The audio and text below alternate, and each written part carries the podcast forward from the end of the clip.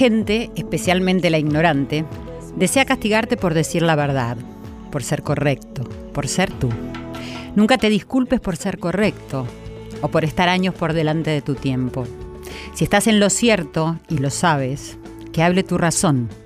Incluso si eres una minoría de uno solo, la verdad sigue siendo la verdad. Mahatma Gandhi. Muy buenas noches y muy bienvenidos a este nuevo encuentro de Corazón Valiente, el poder de los valores. Desde aquí, nuestra casa, Radio Nacional, la radio de todos, en nuestras 49 emisoras en la República Argentina y a lo largo del mundo, junto a nuestros hermanos, hermanas de México, Paraguay, Venezuela, Chile, Perú, Bolivia, en España, en Estados Unidos, en Australia y en todos esos lugares que quizás no me acuerdo, pero les agradezco de corazón a esta familia amorosa que acude a esta cita semana a semana. A Joel Ansaldo, que está sonando detrás de mi voz, a Graciela, a Exe, Osvaldo, Daniela, Analía, Andrea. Gracias, gracias a todos, de verdad. Hoy nos reunimos junto a Irene Rose y Ale Segade, mis queridos productores, a mi querido Javi Chiavone en la operación técnica, para reflexionar sobre un valor por el que todos nos preguntamos, ¿dónde está? ¿Qué pasa con él? ¿Por qué no actúa? ¿O cómo está actuando? Un valor que reclamamos, pero que al mismo tiempo me pregunto cuántos practicamos. Y estoy hablando de la justicia. Y es inevitable que a su lado aparezca la palabra corrupción, posverdad, impunidad, mentiras, sobornos. Según definición, la mayoría de casos de corrupción consistentes en sobornos y comisiones no pueden probarse porque no hay evidencias fáciles. Y claro está, el que no está probado no existe. Parece ser que la corrupción es lo viejo, lo que está muy conocido, lo sabido por la gran parte de las instituciones y de los gobiernos. Y que lo que es nuevo es la democracia. Vamos a ver. ¿Cómo es el accionar político en una sociedad que perdió los valores y que se hunde en su propia sombra? ¿Cómo se siente la sociedad al respecto? ¿Y cuánto nos preocupa? ¿Cuánta parte está tomando nuestra sociedad para que las cosas cambien? ¿Acaso somos los ciudadanos responsables de lo que sucede? ¿Somos responsables del acontecer histórico actual? Cuando era joven, tengo que reconocer que los hechos sociales, económicos, políticos no tenían un lugar tan relevante en mi vida, en mi día a día. No sé, quizás no es por justificar porque me dedicaba a poder sostener a mi hija y a educarla. Y hoy, hoy me pasa que no solo considero que ellos son parte de quien soy, de mi vida, sino que también noto con cierto entusiasmo, diría, que esto le sucede a la mayoría de los jóvenes, adultos y adultos mayores. Con lo cual creo que existe un mayor compromiso de los seres humanos con la vida, con la sociedad, con la libertad de expresar lo que necesitamos. Que hay una evolución en las personas, aunque corra paralelamente un río donde la involución es muy grande. Sí, ya lo sabemos todos y tal como cuentan las noticias que nos acechan constantemente y siempre acá los decimos, sabemos que está la otra cara de la moneda, donde es evidente la falta de verdad, de acción correcta y la necesidad de esta acción correcta, de rectitud, de justicia. Hay una parte donde hay impunidad, donde hay violencia. Pero aquí estamos una vez más en Corazón Valiente, el poder de los valores, para elevar la conciencia acerca de lo que está sucediendo a través de la autoindagación, como decimos siempre, preguntándonos para encontrar las respuestas ahí dentro. Y al menos también accionar en concordancia a lo que nos resuena en el corazón y que la razón obliga. Como siempre en este recreo, que comienza junto con el día viernes, aún siendo de noche, vamos a despertar las conciencias para descubrir caminos más verdaderos y para seguir en nuestro día a día. Así que como siempre los invito a ponerse cómodos para disfrutar de este encuentro. Percibí ahora cómo entra y sale el aire por los orificios nasales. Y esto trae calma. Y más que nada, poder escuchar el latir del corazón. Y esto determina lo más importante, que es estar aquí y ahora, presentes, algo que estamos olvidando también. Hoy tenemos el honor de contar con un invitado de lujo en nuestra casa, que ya está acá en el estudio, una persona muy reconocida por su trayectoria, por su inigualable tarea en la búsqueda de la verdad. Tenemos el honor de que nos visite el periodista Hugo Alconada Moon, a quien lo acompaña nuestro querido amigo de esta casa, Federico Di Pasquale, ambos galardonados con el escudo de la honestidad. Gracias que ya están acá presentes. Y antes de entrar en esta charla, les quiero recordar, porque como dice nuestra señora Mirta Legrand, el público siempre se renueva y aunque recibo todos sus mensajes, quiero recordarles las redes que son arroba nacional AM870, arroba Silvia Pérez Oca es mi cuenta de Twitter y de Instagram. También me pueden seguir en mi fanpage que es Silvia Pérez Sitio Oficial. Y nos pueden escuchar si tienen cablevisión en el canal 9 55 si tenés DirecTV en el canal 976 o si no siempre en radionacional.com.ar. Pero lo más importante que tengo que decir, que me dicen siempre, es que se bajen la aplicación podcast. Ahí pueden descargar este programa y todos los programas de radio para poder escucharlos en todos sus dispositivos en cualquier momento que quieran. Así que una pequeña pausa y ya volvemos con nuestros invitados.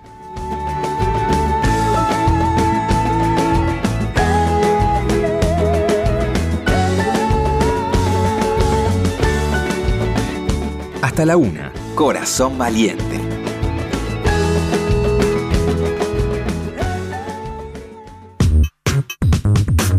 Continuamos en Corazón Valiente.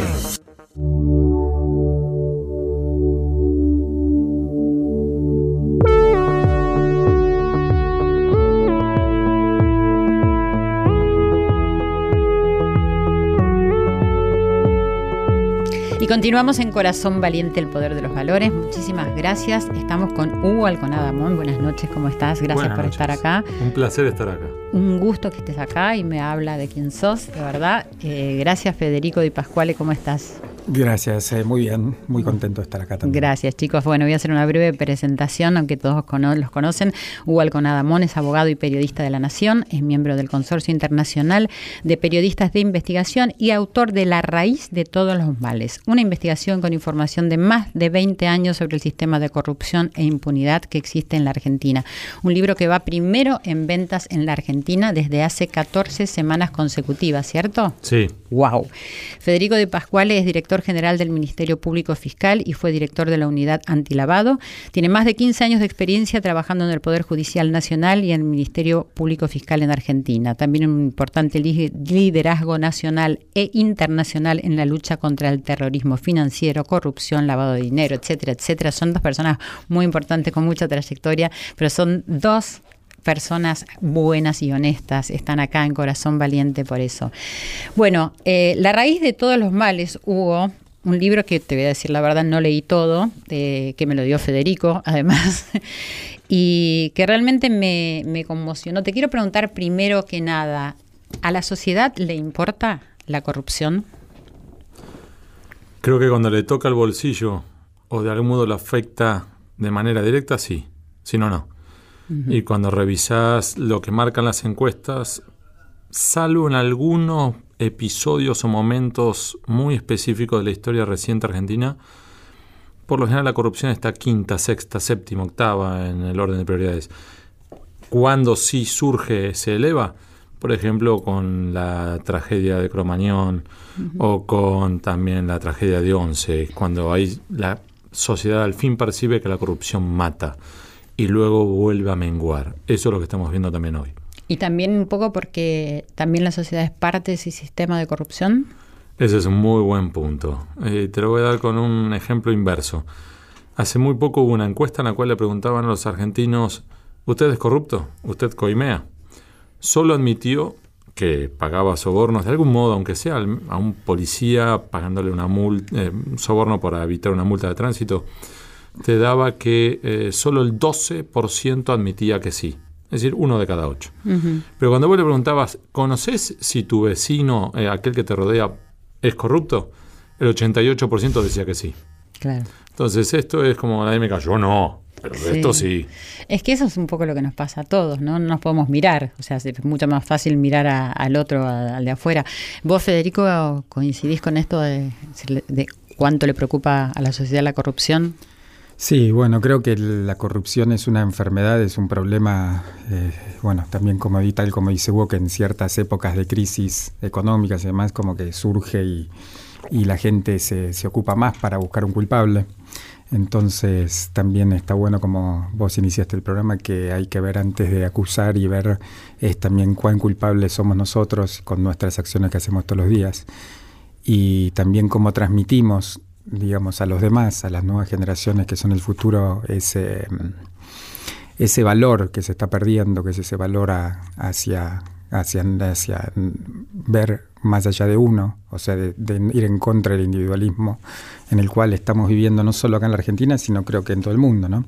Entonces, bueno, esa decadencia, digamos, hace que no podamos ver, como dice Hugo muchas veces, el elefante que está atrás, que se está moviendo y vemos solamente la hormiguita, o nos miramos nada más que a nosotros mismos y no vemos cuál es el, fondo atrás de los árboles, ¿no? Una mezcla de egoísmo y también de querer todo para nosotros y al mismo tiempo no preguntarnos y no mirarnos y no saber lo que somos, ¿no? Entonces, que en esa línea, si me permitís. Sí, sí, claro. El libro se llama La raíz de todos los males y te cuento una infidencia por dos motivos. El primero es por jugar con esto de aquello que está por debajo de la superficie. Mm. Es decir, aquello que por lo general no vemos, no podemos ver, no queremos ver. Pero que al mismo tiempo, si eso está putrefacto, te carcome lo que está por arriba de la superficie. Esa es la primera. La segunda es porque hay una oración de la Madre Teresa de Calcuta en la cual en un momento dice, la raíz de todos los males coma, el egoísmo. Y en definitiva, la esencia de la corrupción es eso, el egoísmo. Porque si en definitiva vos y yo vamos a llegar a un acuerdo que nos va a enriquecer a los dos, porque vos, funcionaria pública, te vas a quedar con dinero y yo a su vez voy a vender el producto o servicio que de otro modo no podría vender, ambos nos enriqueceremos en desmedro de todos aquellos que nos rodean y en desmedro del interés general y el bien común. Eso es la esencia. Y eso tiene que ver con el poder. La raíz de todos los males, cómo el poder montó un sistema para la corrupción y la impunidad en la Argentina. Ustedes apenas abren el libro, eh, bueno, acá tengo unos agradecimientos, una dedicatoria que se lo ha regalado a Federico. y en la introducción dice, 21 años después, Alfredo Chabrán aún tiene razón. ¿Qué es el poder? le preguntaron. El poder es tener impunidad. Ser poderoso es ser un impune, un hombre al que no le llega nada, respondió. Sabrán, esto fue en una entrevista que se hizo en el diario Clarín en el año 97, ¿no? Tengo entendido. Dice Hugo, porque la impunidad requiere poder. Y el sistema argentino de poder real está montado para fomentar la corrupción y garantizar la impunidad del círculo rojo y de la casta que controla las riendas del país. Un sistema que es en la práctica la raíz de todos los males que afronta la Argentina. Me pregunto yo, ¿la gente es consciente del poder ciudadano? No, esa es la clave y me alegro que lo plantees así de entrada. Bien. Esa es la clave. Porque aquí tenemos un dilema. La hipótesis de este libro es que aquí hay un entramado que incluye, con sus muy dignas y honrosísimas excepciones, a muchos jueces, fiscales, periodistas, políticos, empresarios, sindicalistas, policías, de todo. Ese entramado está formado por aquellos que, por un lado, están metidos en la corrupción y que al mismo tiempo se benefician de la impunidad. Es decir, roban y se protegen. Y se protegen mutuamente. Entonces tenés un policía o un político que llega a un acuerdo con un empresario. El empresario le paga a un periodista por su silencio y el político que aprieta al juez y al fiscal para que no investiguen, ¿sí? Como esencia. Y entonces el primer dilema, y esto lo hablaba con los que investigaron en Italia y en Brasil las grandes investigaciones por corrupción, es si ese entramado te impide las reformas, ¿cómo salís de un problema así? Exacto. Porque en definitiva, ¿por qué los beneficiarios del sistema de corrupción van a querer cambiar ese sistema si cambiándolo terminan presos Perdiendo. y sin dinero? Tienen que ser o estúpidos o locos para querer cambiar ese sistema. Entonces, ambos, brasileños e italianos, lo que planteaban era la única forma de cambiarlo es desde afuera.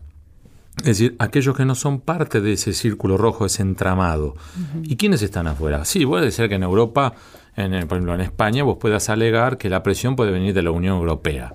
Pero acá, ¿qué te va a venir? El Mercosur. Olvídate. Entonces, allí es donde la presión tiene que venir de esos ciudadanos que en definitiva ven al poder desde afuera, ven como los que están adentro de ese círculo rojo se enriquecen y se benefician, y la miran desde afuera como el chiquilín que miraba de afuera, como esas cosas que nunca se alcanzan. Claro, tal cual, sí. Esos son los que tienen que, que involucrarse. Sí. Y lo último, y con esto cierro, Silvia, No, no, es, ay, viniste, vinimos para charlar, así que tranquilo. es básicamente lo que me decían italianos y brasileños, es que solo cuando, en el caso de los italianos, cuando los italianos dijeron basta, es que pudieron avanzar en la lucha contra la corrupción. Hasta que esos ciudadanos no se involucraron, todo siguió igual.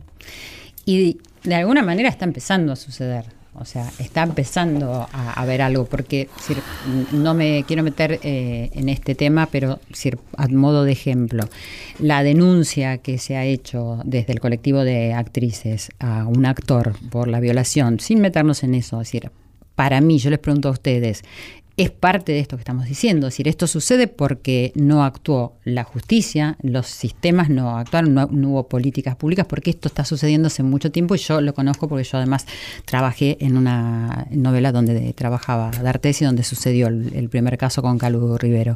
Entonces digo, esto es una manifestación empieza a ser, es decir, más allá de cómo esté hecha y de los resultados, empieza a ser una manifestación de los ciudadanos que están viendo que no tenemos lo que necesitamos en relación a la justicia, a las instituciones y a las políticas públicas? Es un buen punto y creo que es un buen ejemplo de la potencia que puede tener la sociedad cuando mm. sí se involucra. El desafío es, como decíamos antes, lo mismo que pasa con cuando la sociedad realmente se embronca por la corrupción, que es por etapas, por episodios. Entonces, lo que ha demostrado la sociedad argentina que cuando se involucra genera cambios. Un par de ejemplos. ¿Te acordás en su momento con las marchas del silencio y la monjita, sí. uh -huh. impulsando el fin de un régimen feudal de impunidad de los Saadi en Catamarca uh -huh. y e impulsando una investigación por el crimen de María Soledad Morales? Exacto, sí que es la misma sociedad que en su momento también se involucró, por ejemplo, para protegerlo al fiscal Campagnoli, o sí. para reclamar una investigación seria para determinar qué pasó con el fiscal Nisman, o también la que reclamó en contra de la resolución 125, o más reciente, a favor y en contra, sin opinar en qué opino yo, digamos, a favor y en contra de la legalización del aborto, que nosotros lo vimos, sí. que los legisladores que habían convocado los debates no iban ni a los debates. No, sí, se veía claramente. Claro. Ahora, cuando vieron que de repente los pañuelos azules y los pañuelos verdes. Todos ahí plantados. Y les exigían respuestas, y cuando volvían a sus propias ciudades y pueblos, les decían, ¿y vos qué vas a opinar sobre esto? Y no uh -huh. me vengas con vuelta, decime qué vas a opinar. Uh -huh. Ahí es donde los legisladores realmente se comprometieron. Esto, que vos mencionaste recién, es otro ejemplo de cómo cuando la sociedad se involucra, sí puede forzar cambios y a veces la sociedad está por delante de sus dirigentes o supuestos líderes que corren a la sociedad de atrás. Entonces ahora ves que porque la sociedad está involucrada con la, la, agenda de género, vos ves que están todos los legisladores y los funcionarios tratando de meterse en esa agenda. Bienvenido sea. Claro, los se sintieron obligados a hacerlo. Y cuando haga lo mismo, la sociedad realmente involucre y exija, exija en serio un sistema más transparente. Me encanta si se viera la cara de la si le exija, claro. Es que es, es fundamental. Sí, sí, tal cual. Y decime, Fede, es decir, ¿qué, ¿qué, pensás vos con respecto a esto? Bueno, trato de ser un poco, digamos, lo que dice Hugo, es así, en el sentido que obviamente creo que esconder la basura bajo la alfombra, como en el caso que en los casos que están ahora que son de público conocimiento con los temas de violaciones, abuso sexual, eso que no, no es más ni menos de lo que hablábamos al principio, de una de un tema de poder, ¿no? de un poder sobre otro. Y creo que es eh, esto, el círculo rojo, como lo llamemos, o como esté definido, tiene temor, temor hacia lo que dice el pueblo, ¿no? Es la historia, la historia de las revoluciones nace así. Creo que estamos yendo hacia un camino de una revolución, tal vez no en el sentido de cómo fue la Revolución Francesa u otro tipo de, de revolución en contra de un sistema, y eso es debido ahora de viéndolo desde el lado de dentro, tal vez es por una, lo, digo, digamos, perteneciendo a uno de los, al Ministerio Público Fiscal, lo digo como em, desde adentro, en el sentido que también eh, es necesario lo de afuera combinado con la parte de adentro. Correcto. Digamos. Y aparte, ¿por qué? Porque esto lo que denota, lo que está pasando, es una ausencia total del Estado es una ausencia total de, las instituciones, digamos, si hay algo que no cambió o no cambió demasiado es el tema de la institucionalidad. Y las instituciones no, son, no nos olvidemos que están conformadas por personas. Y lamentablemente eh, sigue habiendo corrupción hasta para la elección de esas personas y para el mantenimiento de que todo siga igual o para hacer que todo cambie y nada cambia. Entonces creo que tiene que haber una combinación no solo de por parte de la sociedad y celebro que la haya, como es el movimiento del colectivo de mujeres y demás, en estos casos. Ojalá hubiera un colectivo de hombres honestos o de una sociedad o alguien para tratar de, denunciar los hechos de corrupción internos que hay dentro de cada institución. Y por eso creo que es una lucha que se hace en conjunto. Pero bueno, debería y en relación, eh, eh, está perfecto, eh, coincido en lo que estás diciendo. esta investigación que te llevó a hacer el libro este, La raíz de todos los males, que tardaste 20 años en escribirla, tiene nombres específicos, tiene situaciones, es decir, todo eso debe haber tenido un costo para vos, y eso por un lado. Y por otro lado, toda esta gente que está tan expuesta con su nombre y apellido y con lo que hicieron, ¿Cómo crees que se sienten? Porque además estamos diciendo que es el libro más vendido de la Argentina. Entonces, están expuestos, decir, y quizás también fueron eh, tus fuentes en alguna oportunidad. Es muy interesante. Ahí hay un doble juego. ¿Por qué digo esto? El primero, en muy pocos casos, informantes o fuentes se convirtieron en amigos. En muy, muy pocos casos y la inmensa mayoría tiene clara la, situación de que yo investigo y que vos podés darme información y eso no implica impunidad, no te implica cobertura, no te implica protección. Yo investigo. Si eventualmente en el futuro yo te encuentro que cruzaste una línea roja, yo voy a publicar. Y podrás decirme, pero nos conocemos, nos conocemos hace años. Lo siento mucho. bueno, eso es lo que te distingue. Eso es lo que intento. Y entonces de hecho, cuando eh, para el libro, cada uno de los que yo escribo, eh, sobre los cuales escribo, los llamé, los contacté, los fui a ver. Entonces esto implica, por supuesto, un desgaste emocional, pero ese desgaste lo vas a tener igual. Los encares antes o te llamen después. Entonces más vale toma el toro por las astas. Entonces, obviamente que por momentos hay ocasiones o situaciones incómodas. Y voy a darte un ejemplo. Me pasó de tener que ir a ver a uno de los principales operadores de la justicia y que esta persona, eh, cuando me recibió, me recibió en su casa, cerró la puerta con llave, se guardó la llave en el, pantalón, nos sentamos en, el quincho de su casa y detrás de él tenía el póster de Al Pacino en cara cortada, el póster de Marlon Brando en El Padrino, y una caja de vidrio con un teléfono celular dorado. Te le digo, entiendo perfecto a Tony Montana, a Vito Corleone, explícame el celular. Y dice, ese es el teléfono celular que yo usaba con el número uno. El día que el número uno murió, decidí que ese teléfono no podía ser usado con nadie más. Y lo guardé. Y bueno, te agradezco mucho que me lo cuentes. Mira, vengo a verte porque voy a publicar un libro. En ese libro te voy a incluir. Quiero conocer tu posición en todos estos datos. Me frena y me dice, ¿ves eso? Y había un bate de béisbol de aluminio de un metro veinte y me dice, perdón, ¿no? pero te voy a decir cómo fue. Me señala con el dedo y me dice, ojo con lo que vas a preguntar, porque el último que se desubicó en mi casa lo saqué a batazos y primero me tuvo que sacar la llave de mi bolsillo. Ahora sí pregunta.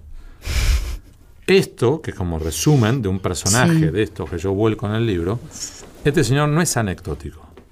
Este es uno de los operadores judiciales más importantes de los últimos 30 años y para que comprendan los oyentes, ese señor fue uno de los que se encargó de la servilleta de- Menem, los jueces federales que Carlos Menem manejaba, Sí. que es el mismo operador judicial que después, durante el gobierno de los Kirchner, se encargó con Norberto Yerví de cerrar la causa por presunto enriquecimiento ilícito de los Kirchner, y es el mismo operador judicial que ahora se encargó de encapsular el escándalo del correo argentino para Macri.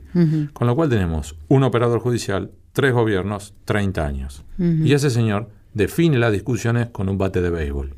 ¿Y cuando salió publicado el libro, tuviste algún, alguna noticia de él? Sí, me llamó y lo único que me pidió es aclarar que no soy el único operador judicial. ¿En serio? bueno, no sé si reír o llorar, pero es realmente así. ¿Y cómo pensás, por ejemplo, la tarea de un gobierno que pueda eh, hacer algo con la corrupción que existe y que pueda hacer que la justicia opere como corresponde? Y esto también va para, para vos, Federico. Pues me apoyo en lo que dijo Federico antes.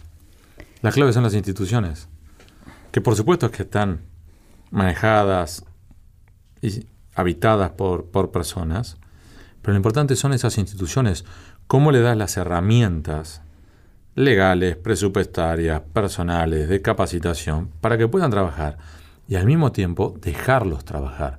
Si vos tenés a un Federico, ahora después lo atás de manos y de pies y le das una palita y lo mandas a parar un tsunami, ¿qué cree que haga? No puede hacer nada. Ahora, entonces tenés situaciones como una oficina anticorrupción que tiene que investigar el Poder Ejecutivo y depende del Poder Ejecutivo. Ah, bueno, gracias. O tenés, um, entre otros, ¿no? Una Fiscalía de Investigaciones Administrativas a la cual la desarmaron y la dejaron incluso sin el número uno, sin el número dos. Defensoría del Pueblo de la Nación no está el uno, no está el dos, no está el tres.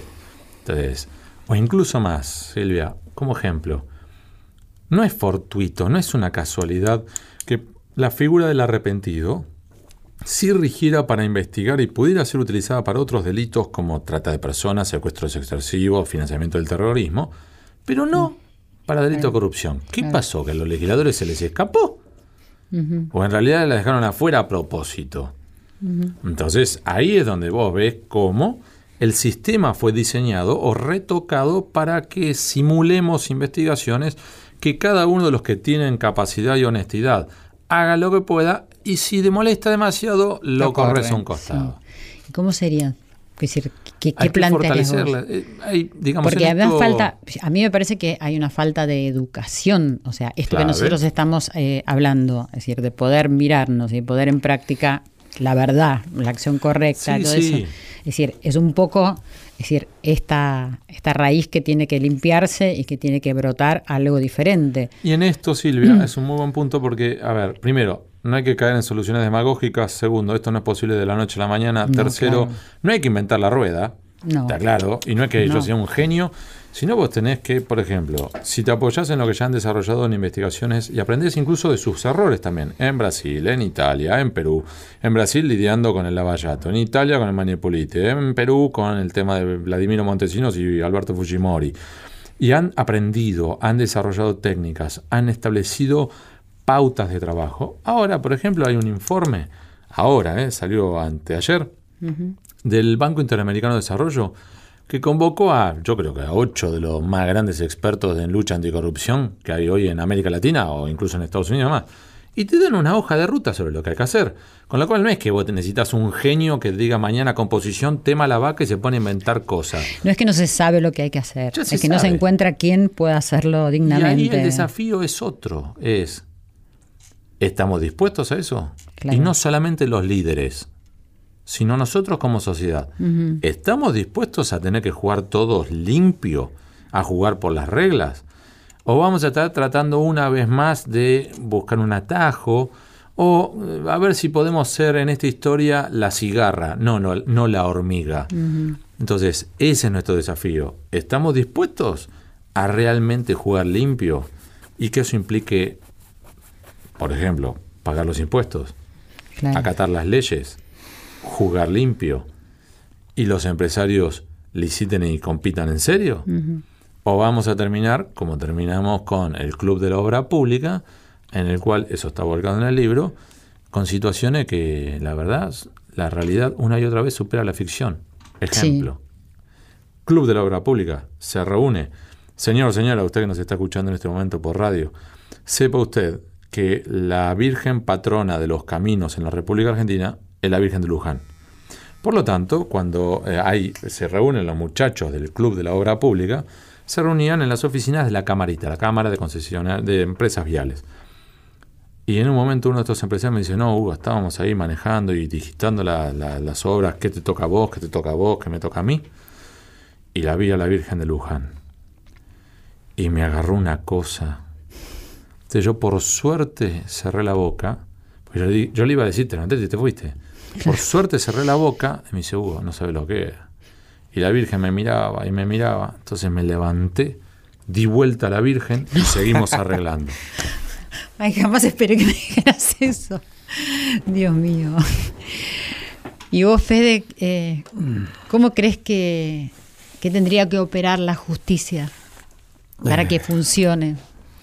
Uy, es una pregunta bastante complicada y larga. Yo saco así, hago el saque de, como la en realidad de tenis, me dicen normalmente. Pero yo pregunto lo que yo no sé y lo que me gustaría saber. Bueno, tampoco, bueno, primero antes que nada hay que, hay que decir que, que no toda la, digamos, como, no toda la justicia ni los organismos de aplicación de la ley eh, son, son, todas las personas que lo componen son iguales, ¿no? Hay, hay de todo. Y, pero también es importante, hay una cosa que lo, que lo, que lo, dijo, bueno, Hugo también y, y, vos también en cierta medida, que es, que es lo siguiente, es el tema de, mm, de de las dotaciones, digamos, más allá de los recursos técnicos, de los recursos legales que uno puede contar para poder investigar. Eh, lo más importante de todo creo que pasa por, por nosotros mismos y es, eh, digamos, ya está todo, está todo inventado, digamos, todo lo que tal vez importamos instituciones de afuera o tal vez yo en su momento cuando hubo discutíamos acerca de la figura del arrepentido, si era necesario o si no era necesario, hoy me tapó la boca, reconozco que que en cierta medida fue una muy buena herramienta. En su momento yo decía que lo que faltaba era voluntad política. También. Que es lo que también falta todavía. Digamos, la ley está y la ley está escrita hace millones, hace, hace, miles de años, perdón, millones no, miles de años. Y es, y es simple. Pero yo pienso que no la ley se cumple. está claro, la el problema es que no se cumple. Sirve porque no se cumple. Y el Poder Judicial lo único que tiene que hacer es aplicar la ley, siempre y cuando esa ley se ajusta. Digamos, por eso, eh, eh, y está lamentablemente hoy esa voluntad en los operadores del sistema, digamos, judicial, está bastante viciada, está viciada por un temor, está viciada, digamos, por un afán de poder desmedido, eh, está viciada por las presiones, como entonces es no, lo que lo que está pasando es que no hay independencia del poder judicial. Eh, no hay independencia, no es porque los otros poderes así mismo, digamos, tratan de, digamos, tenemos tres poderes, poder judicial, poder ejecutivo y, el Congreso, ¿no? El, poder legislativo, digamos, donde deberían funcionar con cierta independencia. El problema es que no existe esa independencia ni ahora ni existió antes, digamos, como dijo Hugo y relató hoy en el libro que habla de 30 años, o bueno, yo diría hasta más también, pero siempre existieron y van a existir los operadores políticos. Esperemos que no existan más, porque esos operadores políticos son los que influyen directamente en el nombramiento y en el juzgamiento de las personas que hoy o mañana te van a juzgar a vos, a él, que somos cuatro de copas. Yo me considero cuatro de copas, pero tal vez digo, pero que van a juzgar a los delitos, a los delincuentes de cuello blanco, a los empresarios, a los funcionarios públicos y demás. Entonces me parece que falta una total autocrítica, hay una falta una autocrítica por parte de los que estamos dentro del Poder Judicial del Ministerio Público. En ese sentido y no en discusiones banales como por ejemplo a ver si el Poder Judicial tiene que pagar ganancias o no tiene que pagar ganancias y demás. tenemos que discutir realmente cómo es la designación de los jueces fiscales, cómo es la de cómo es cómo, cómo es la remoción, cómo se saca a los jueces y fiscales corruptos y por qué no se hace. Pero bueno, quizás esto confluye siempre en este tema que es un sistema de corrupción y de impunidad que les da poder y decir y que nadie quiere salir ni moverse de eso. Tal cual, pero el poder está mal ejercido desde ese lugar, porque el poder tiene que ser, tiene que el poder tiene que ser la justicia que es, es darle a cada uno lo que corresponde, en síntesis. Digamos, si, y de una forma objetiva. ¿Y cómo se hace aplicando la ley? Digamos, y, que, y lo que está faltando es la igualdad ante la ley porque no se está juzgando con la misma vara a, la- a las personas. Digamos, yo me dediqué a esto hace ya 15 años para perseguir los delitos de cuello blanco. Digamos, ¿Por qué? Porque veía, como dicen por lo generalmente, cuando trabajaba, no hace 15 años que trabajo en el Poder Judicial, hace 25, entre el Poder Judicial y el Ministerio Público, y lo que vi era que los que iban presos eran los giles, eran los, los ladrones de pasacaset en ese momento, y, y bueno, pero la verdad que la gente que tenía poder real era impune, y lo sigue siendo. Entonces, realmente creo que, que va a haber que, que- Y es un método perverso. Es perversa la designación, es perverso los métodos de concursos que hay, es perverso, digamos, eh, el sistema en sí, lamentablemente. Pero creo que la lucha también hay que darla no solo afuera, sino desde dentro. Sí, Digamos, por eso continúan tratando. Hugo, ¿pensabas que iban a ser ex- excarcelados el ex vicepresidente y Núñez Carmona?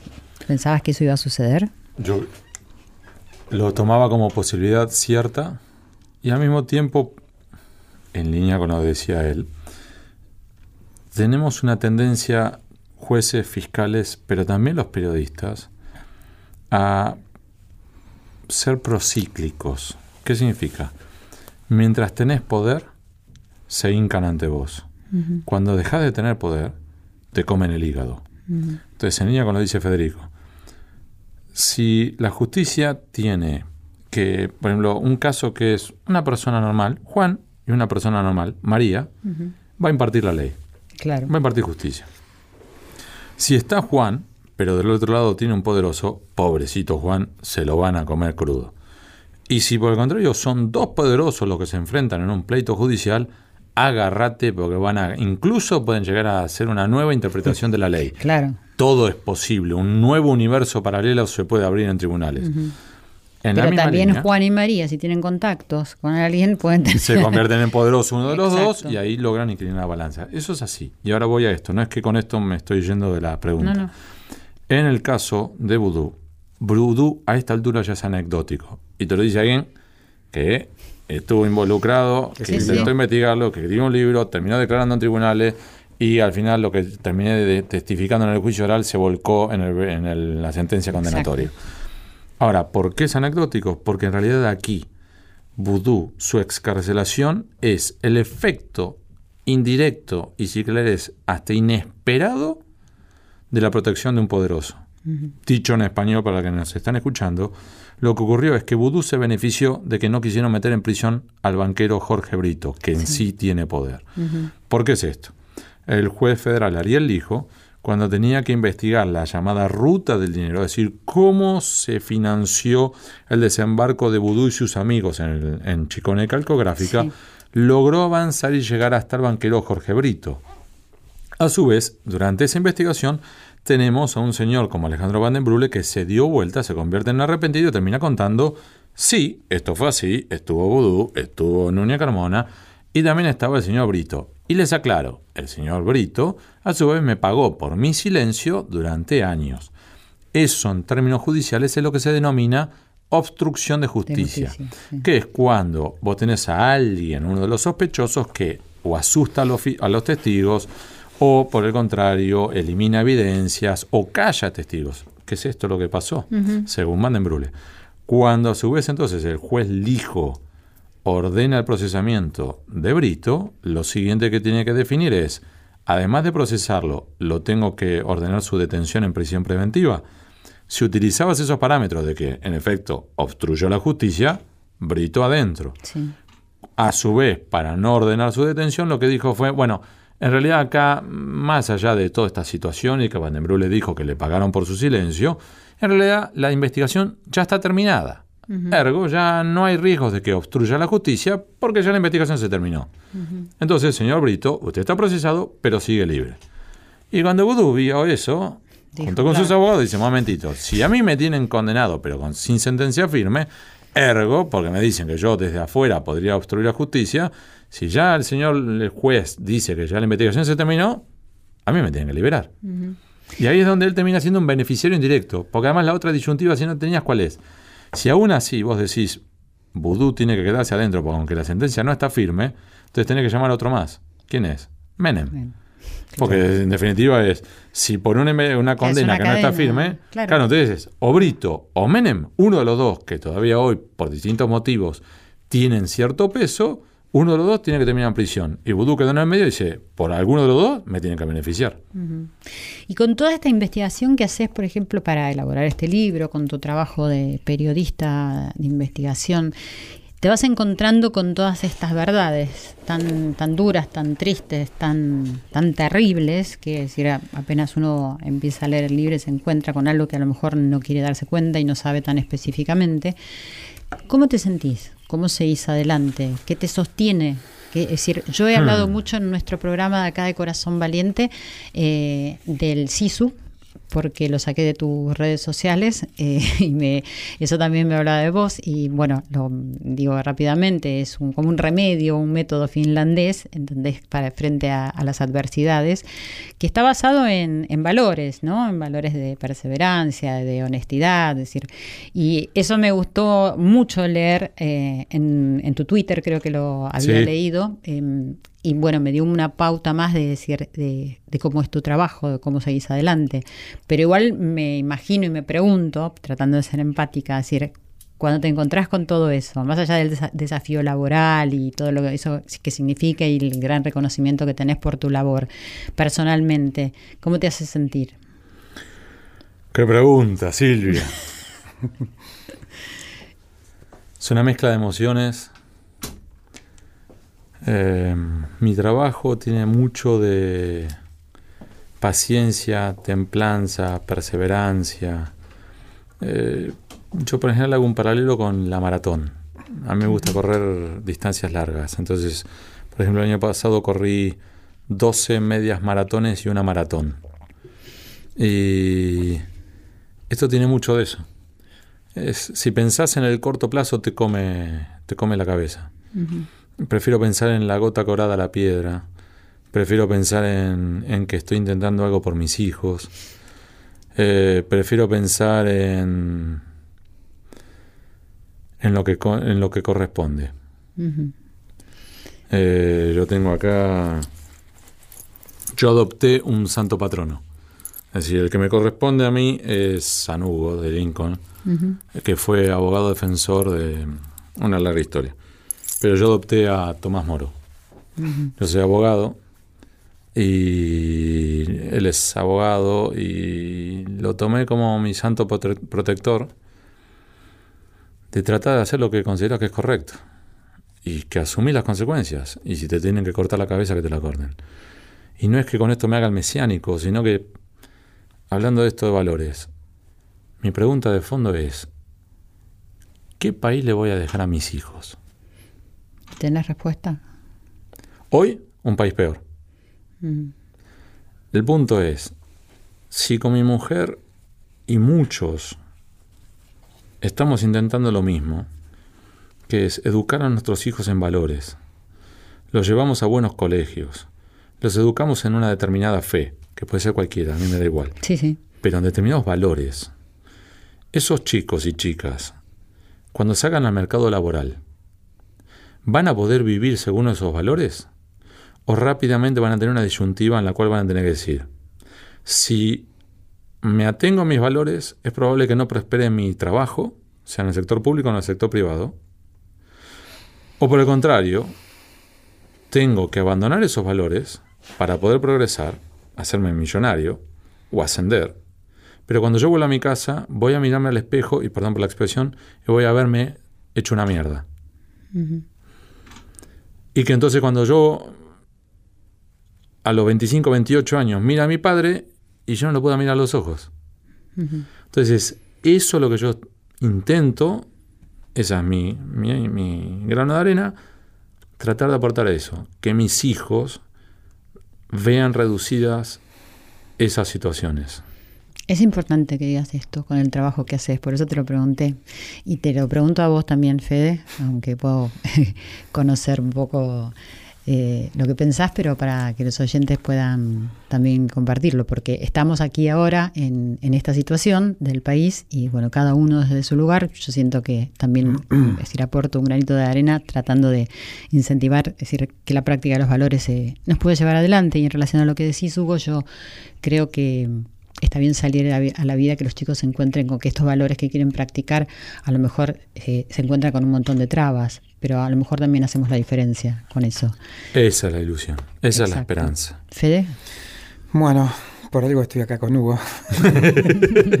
Digamos, porque compartimos los valores. Eh, y pienso tal cual. No tengo la, la, de Santo Tomás Moro, pero tengo vos, sabes muy bien que tengo la de San Miguel, Arcángel digamos, entonces yo también supe siempre cuando me metí en este tema era que, que había que luchar contra el demonio o contra el mal, digamos, y, para qué lo hago, siempre me pregunté, digo, ¿por qué soy, a ver, sigo haciendo esto, peleando contra el dominio de viento, te tildan de loco, te tildan de... De cruzado. De, cruzado, de, caballero templario, diferente. No nos incluye. De Quijote.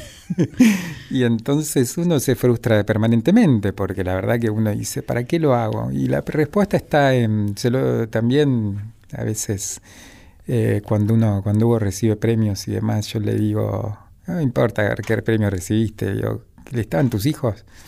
¿Qué hicieron tus hijos? ¿viste? Entonces también confluimos en eso, en el sentido que, que lo que queremos es dejarle un país a, los, a nuestros hijos, a las futuras generaciones, un país mejor, donde puedan desarrollarse sin necesidad de tener que embarrarse.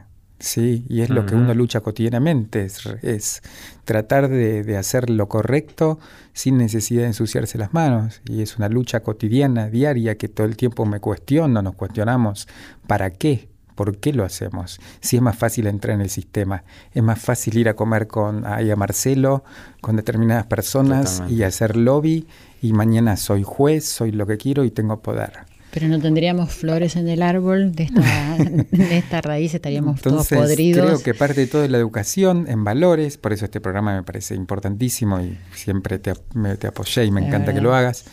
Y digamos, porque creo que lo único que va a quedar el día de mañana es eh, nosotros, capaz no vamos a estar, van a estar nuestros hijos y nuestros hijos nos van a recordar. Eh, por lo que hicimos, no por lo que decimos, sino por, lo, por el obrar, por lo que hacemos, por la verdad, por la lucha en busca de la verdad. Entonces, eh, Hugo se mira al espejo, yo lo que siempre digo es, ¿sabes qué? Yo la noche, está bien, no, no, no llego a hacer tal cosa, no me escodeo con tal gente, no me bajo, no hago tal, pero la noche duermo sin frazada y tranquilo. Y eso no te lo cambia nadie. No, sin duda. Y además lo que dicen los dos es eh, parte de la educación. La educación es el ejemplo, ¿no? Es decir, más allá de las palabras que podamos decir, es decir, el ejemplo que, que, tienen en los hogares los chicos, que es lo que siempre decimos y promovemos acá, es el, la primera educación, ¿no? El ámbito del hogar. Después las escuelas con todos los problemas que tenemos, pero también me quedé pensando porque tenemos que ir cerrando porque no me han hecho hacer ninguna pausa, se ve que estaba interesante, dicen que sí, ahí desde atrás, eh, y tenía muchas más preguntas para hacerles, pero bueno, igual me siento agradecida por haber tenido esta charla, creo que todos nuestros oyentes también, porque fue una linda reflexión, y mm, sí, ahora Hugo, eh, me decís lo que querés, yo lo que quería recalcar es que si este libro es el libro más vendido de la Argentina, La raíz de todos los males, eh, creo yo que no lo está leyendo nada más que la gente que entiende de, de corrupción, de este entramado, de este, de este sistema, sino que la gente que sabe que vos investigás honestamente y que quiere saber un poco lo que está pasando en nuestro país y eso va a despertar mucho más la conciencia ciudadana. Eso me parece a mí. Decime. Que en esa línea. Una sola vez papá me vino a ver una charla. Papá es brillante. Mm, qué lindo eso que No, no, es... Es re lindo. Terminó la charla y dice, mi hijito, lo tuyo es muy bueno, pero es depresivo. Entonces me dice, es como agarrarte los dedos con la puerta. Mijo, trata de cerrar para arriba. Trata de cerrar con una cuota de esperanza. Y fiel a la promesa de mi viejo, déjame cerrar con esto. Sí. Yo soy cautamente optimista. ¿Qué significa eso? Yo creo que sí es posible y creo que estamos muy cerca. Y esto es como un paso a paso, lo que los gringos llaman el incremental. Paso a paso, ladrillo por ladrillo. Visto en perspectiva, se están cumpliendo, se cumplieron 35 años de democracia. Hoy estamos mucho mejor que hace 35 años. Sin duda. Para empezar, con una Claro. pavada, con una pavada. No. El varón Sí, puede tener pelo largo que no le parten la cabeza. Sí, es una pavada, pero aún así es una diferencia. Sí. Digo, como múlt- múltiples otros Sí, ejemplos. sí. Y yo creo que estamos ahí, a punto de generar ese, ese, ese momento en el cual ya superaste la cima y empezás a, a correr en serio. ¿Por qué nos damos cuenta? Sí. Y esto no es demagogia, ¿eh? No. es la sensación y hablando con distintos expertos que te dicen, Argentina está ahí, en el punto de inflexión. Que es Sí. bueno, la musiquita que Y que también hay algo que, es importante, es que cada vez somos más y seremos más. Pensaremos, como diría. No, eso es algo, un mensaje también que es importante, porque digamos, hay un montón de gente que tal vez hoy está cajoneada, o lo- pero son, pero es, es importante porque eh, todavía queda gente Sí, potable, honesta, inteligente, Y si es- idónea y demás. Si están que acá es porque el yo tema es creo, re- que- creo que ustedes además no, es decir, contar la Y verdad. ojalá que sean es el- más. es el punto de partida para darnos cuenta y para caminar hacia donde tenemos que caminar. Que La sea. verdad, la verdad y que sí, me dicen todos que terminemos. Les agradezco muchísimo, Hugo No. Amón, un placer y la verdad que un honor que estés acá. Gracias Federico Di Pascuale por estar acá, gracias también por habernos traído a Hugo. Esto es Corazón Valiente, el poder de los valores. Gracias a mi equipo, los quiero mucho a todos. Hasta la próxima semana. Chau. por no intentarlo. Tanto y siente más, es el secreto para avanzar.